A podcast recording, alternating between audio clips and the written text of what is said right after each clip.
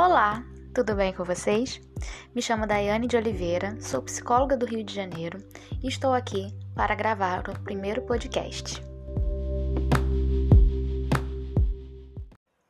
Bom, importante dizer que todos os temas que forem abordados durante os episódios de podcasts são temas que são sugeridos pelos próprios seguidores. Então, esse material é para vocês, é por vocês. Então, mandem sugestões, mandem dúvidas, mandem críticas, para que a gente possa construir algo juntos, tá bom?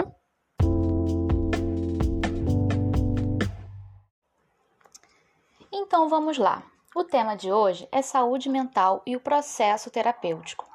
Mas como falar de processo terapêutico sem saber o que é primeiro um acompanhamento psicológico?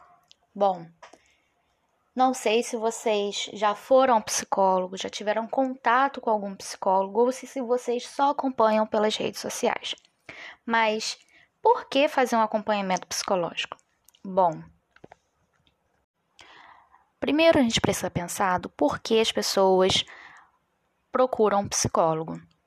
Muita gente acredita que só quem tem depressão, ansiedade ou algum tipo de transtorno mental é que procura um acompanhamento. E eu tô aqui para dizer que não, né? Todo qualquer tipo de sofrimento, de angústia que se tem, que se tem no cotidiano, é válido pensar em levar para um acompanhamento.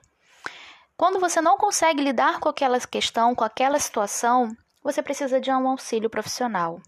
E durante esse acompanhamento psicológico, ocorrem diversas circunstâncias que podem auxiliar no seu próprio autoconhecimento, na auxiliar na, na, ao lidar com as dificuldades, com o passado, com traumas, com lidar com as suas próprias questões, a melhorar o relacionamento interpessoal, seja com a família, seja no casamento, seja com amigos, seja dentro de casa seja no trabalho. Então, tem infinitas possibilidades, né?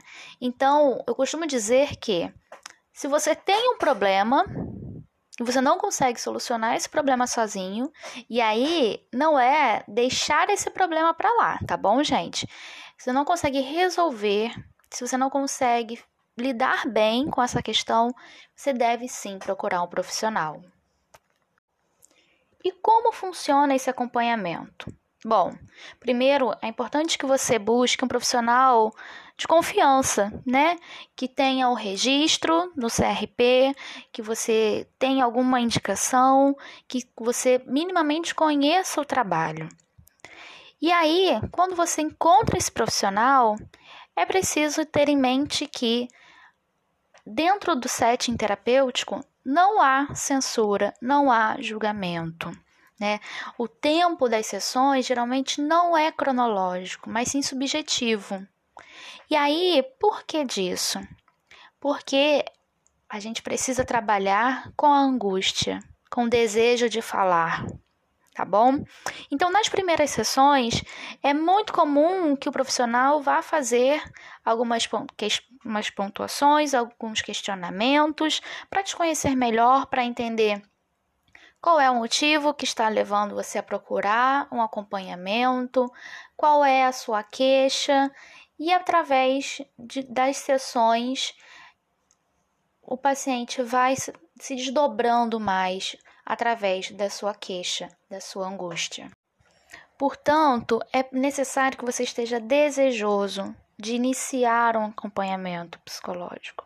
É, você não precisa ter um diagnóstico, você não precisa ter um transtorno é, psíquico, você não precisa de sintomas físicos, basta ter o desejo de lidar com as suas próprias questões, de se conhecer, de criar novas estratégias, novas possibilidades. Né? E aí a gente chega ao ponto principal do nosso podcast, né? Como se dá o processo terapêutico? Bom, o processo terapêutico Nada mais é que a jornada que o paciente e o profissional psicólogo desenvolvem nas sessões. Né? É um processo onde não só a queixa inicial, como novas questões aparecem frente a toda a demanda que o paciente coloca. Durante as sessões, é muito importante que o paciente tenha uma fala livre, né?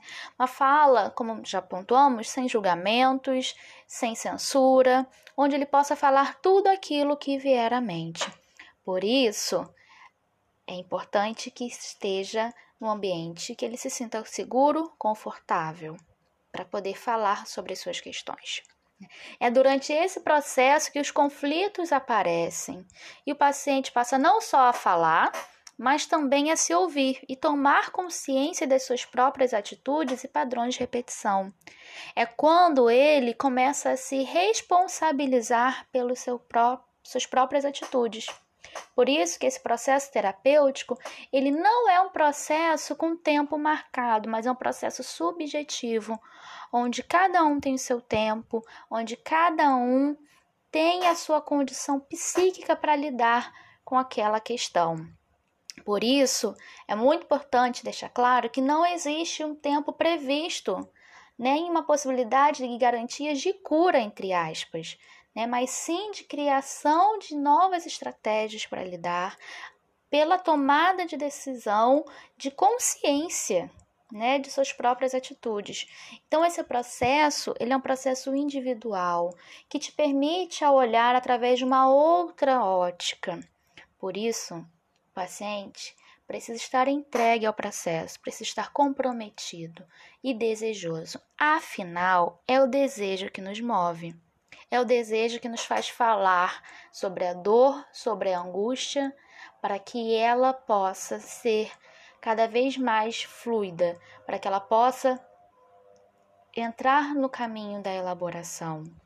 Por isso que o processo terapêutico não é um processo fácil, muito pelo contrário, é um processo doloroso e às vezes até de muito confronto, mas necessário para que haja um crescimento, um conhecimento das próprias atitudes e a tomada de consciência.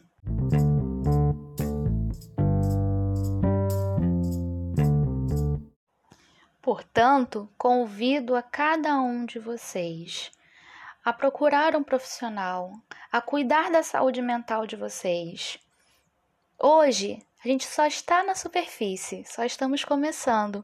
Esse foi o nosso primeiro episódio. espero que vocês gostem. Semana que vem tem mais. Se vocês puderem divulgar para amigos, para familiares, eu vou agradecer bastante. Então, um beijo e até mais.